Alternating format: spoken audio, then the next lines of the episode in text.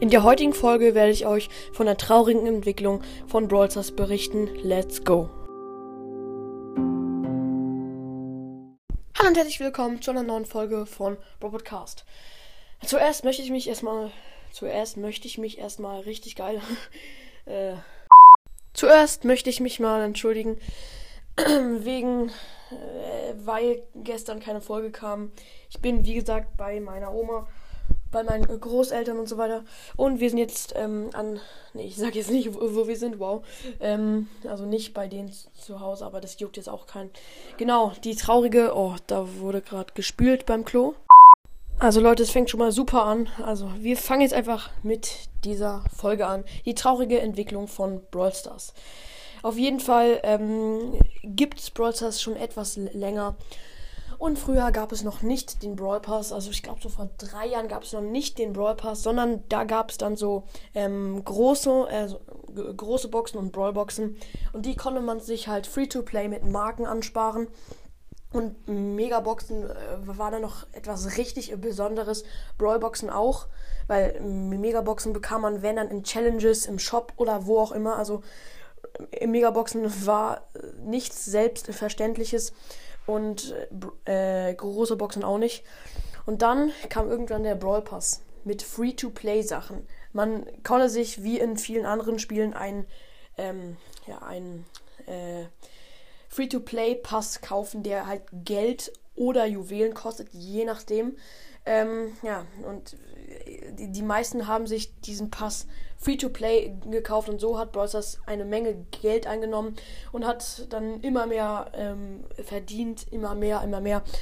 Und so wurden sie immer geldgieriger und haben äh, Sachen verteuert ähm, und man hat es oft gar nicht mehr gemerkt, äh, gar nicht mal gemerkt. Also der Brawl Pass ist ein großer, großer Punkt. Also keiner wird es so richtig wissen, aber was noch unfassbarer ist, sind die Gears. Gears hat Brawl Stars wahrscheinlich auch nur eingeführt, um mehr Geld zu verdienen, weil äh, viele, viele Brawl Stars Spieler hatten ja dann ähm, schon vor den Gears jeden Brawler ähm, auf, den, auf dem höchsten Level und dann kamen die Gears und sie mussten sozusagen nochmal ganz von vorne anfangen. Das ist schon mies. Wenn, also, da, da, Junge.